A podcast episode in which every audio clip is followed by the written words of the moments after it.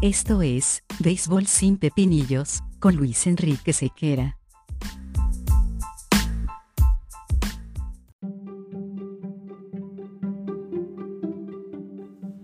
¿Qué tal amigos de Béisbol sin Pepinillos? Sean bienvenidos a una nueva entrega de nuestro podcast, agradeciendo la atención que le han prestado a los podcasts anteriores y a la cantidad de interacciones que a través de nuestros canales habituales hemos recibido. Recordamos nuestras redes sociales, arroba sequeranet, tanto en Instagram como en Twitter. Por allí pueden comunicarse siempre y cada vez que lo necesiten. Bueno, eh, ya es la semana de poner en práctica la autorización a los árbitros para que puedan revisar a discreción cualquier parte que consideren sospechosa en algún lanzador en un momento determinado del juego. Entonces ellos pueden decirle, préstame la gorra para revisar, préstame el guante para revisar, a ver qué tienes en los zapatos. Me parece que hay mucho brillo en tu brazo derecho, en tu brazo izquierdo, y eso pudiera ser considerado como una sustancia ilegal y por tanto debo entonces proceder con el informe para que posteriormente aparezca el nivel sancionatorio que va a tener Major League Baseball para estos casos. Ya se ha hablado hasta el cansancio, pero, eh, por ejemplo, ya se han producido ciertos niveles de, de reacción bastante complicada. Por ejemplo, el lanzador de Medias Blancas de Chicago, Carlos Rodón, dijo que por qué habría que multar o suspender jugadores si eh, en un momento determinado no suspendieron a ningún pelotero luego del caso del robo de señas de, los Astros de Houston. Pareciera que eh, un comentario fuera de lugar eh, apareció tomando en cuenta que de algún modo se vería afectado. Es la única explicación que se puede encontrar en ese particular. Ya la puesta en la lista de incapacitados y la lesión de Shane Bieber también puede ser una especie de, de alerta ante lo que significa el hecho de que ya no puedas utilizar una sustancia que todo el mundo sabía que te la utilizabas, pero que ahora, eh, según la empresa StatCast, que mide el spin rate o el radio de rotación de los picheos, eh, parece que bajó eh, en su última participación hasta un 12, un 14%. Y esto de alguna forma lo hizo más vulnerable ante los bateadores. Entonces, yo quisiera saber si estamos entonces ante una manada de pitchers que solamente son efectivos cuando están utilizando sustancias o que de verdad son lanzadores que se lesionan y están viviendo lo que cualquiera puede vivir en una temporada tan larga de 162 juegos. Dicen muchos managers que han sido consultados, eh, por ejemplo, Great Council viene y dice que el pelotero bueno siempre va a ser bueno y no va a tener necesidad de utilizar ningún tipo de artimaña para ser catalogado como un gran jugador. Entonces,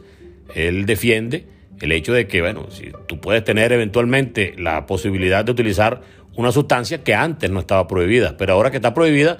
bueno, tú sencillamente haces la adaptación, no la utilizas y seguirás siendo el lanzador efectivo de toda la vida o el lanzador eh, dominante que ha sido en los últimos tiempos. Sin embargo, eso no ha pasado con hombres como Shane Bieber, hombres como Jared Cole, también ha sido ligeramente castigado y no sé si están como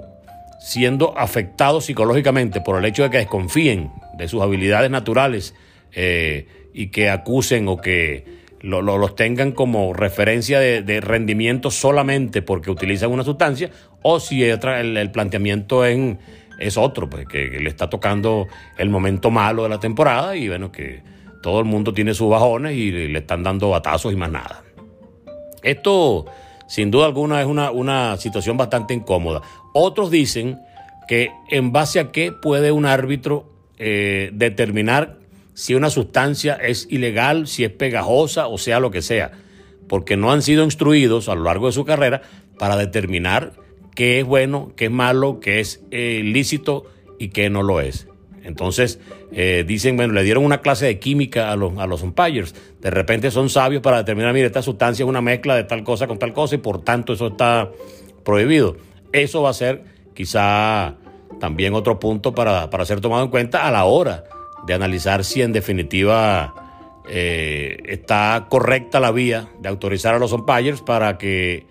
registren hasta 10 veces en un juego a los lanzadores para determinar si, si existe una, una situación ilegal en cuanto al uso de una sustancia o no, o a la presencia o no de una sustancia. Ahora, responsabilizar a los pitchers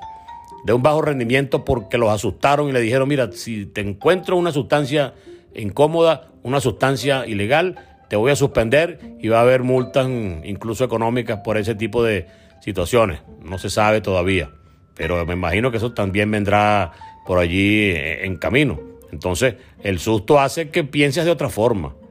El susto hace que bajes de golpe la utilización de lo que antes te ayudaba y que antes no estaba prohibido aunque todo el mundo sabía que eso se utilizaba, porque hemos hablado con muchísimos lanzadores con experiencia de liga grande que nos han dicho, confirmado y, y recontra confirmado que sí, se ha utilizado desde hace muchos años cualquier tipo de sustancia que facilite la agarre de la pelota y en consecuencia hay una ventaja eh, exponencial de los lanzadores, sobre todo los buenos, eh, que se ven ayudados por sustancia, entonces son más eficientes aún de lo que fuesen en caso de no utilizarla. Sin embargo, ahora eh, salen algunos managers diciendo, y algunos gerentes general, por ejemplo, eh, Brian Cashman viene y dijo que, que, él había escuchado ese tipo de sustancias hace dos semanas solamente, cuando lo mencionaron por primera vez, que él antes nunca había sabido de eso y que se está enterando. O sea, se me semejante tontería porque se supone que un hombre de béisbol que tiene tantos años en una organización como los Yankees de Nueva York, evidentemente sabe todo lo que pasa en, en, en el deporte es difícil que se mantenga un gerente general activo, eh, alejado y ausente de información en un algo, algo tan, tan, tan común y tan eh, significativo como era la utilización de la sustancia por parte de los lanzadores. Vamos a ver cómo se presenta esta semana de experimento, esta semana de prueba, a ver qué tan agresivos salen los umpires con respecto a los jugadores, qué tan eficiente quiere ser en su vigilancia y en su intento de mantener y preservar la integridad y el nivel eh, impoluto del juego de pelota a través de eh, descubrir, no vaya a ser que sea como aquellos fiscales de tránsito que en alguna oportunidad le dijeron, bueno, mientras más multas ponga, eh, mejor rendimiento vas a tener tú en materia de, de bonificaciones a fin de año. Entonces no sabemos si el que más descubra, el que más revise, el que más fallas encuentre, al final va a ser el mejor umpire y van a quizá desviar parte de la eficiencia y la atención no a la sentencia de bolas de strike, sino al deseo eh, inconmensurable de ser el gran descubridor de la deshonestidad por parte de los lanzadores. El tema de si es bueno, si es malo, es tema para otra, para otra entrega. Sin embargo, eh, lo que nos llama la atención es ver cómo se va a manifestar y cómo se va a, ¿cómo se llama? a destazar en esta semana todo lo negativo y todo lo positivo que pueda derivarse de esa constante revisión a la que seguramente estarán sometidos los lanzadores, sea quien sea. Así que si ya han visto que algunos asustados ante una eventual suspensión ya no la utilizan y algunos ya se han lesionado y otros incluso han bajado notablemente eh, el rendimiento en cada juego de pelota, ya veremos si al final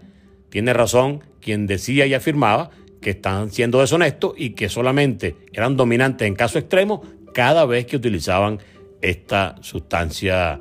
ilícita. Veremos entonces hasta qué punto un lanzador es bueno naturalmente y sin ayuda y hasta qué punto pudo haber sido un elemento que rindió en grado extremo basado en una ayuda exógena, ahí eh, reflejada en una sustancia que ponía en el guante, en la gorra o en cualquier parte del uniforme e incluso en cualquier parte de su cuerpo. Amanecerá y veremos. Recuerden que usted tiene su opinión, recuerde que usted puede también estar de acuerdo o no estar de acuerdo, ya veremos quién al final tiene esa capacidad para ser el, el, más acertado en cuanto a si vale la pena revisar o si es mejor volver y dejar todo como estaba, porque hay muchas cosas también que tratar en el mundo de las grandes ligas y al, y al parecer eh, esto de la sustancia y esto de la pelota también, que ahora se hace de una manera diferente, y todo aquello que implica el manejo del juego de béisbol, pudiera explotarle en las manos al comisionado y pudiera convertirse en el gran problema, como muchos periodistas ya están reflejándole. El gran problema del 2021, además del acoso sexual, además de todo lo que es la, la parte negativa de la violencia doméstica y todo lo que se ha vivido alrededor del béisbol, ahora tienen que mortificarse y colocar a los árbitros como inspectores en cada juego de eh, la conducta de los lanzadores en materia de utilización de sustancias prohibidas. Arroba sequeranet, tanto en Instagram como en Twitter. Por allí los espero. Coméntenme, díganme y sencillamente nos encontramos en una próxima entrega de Béisbol sin Pepinillos. Chao.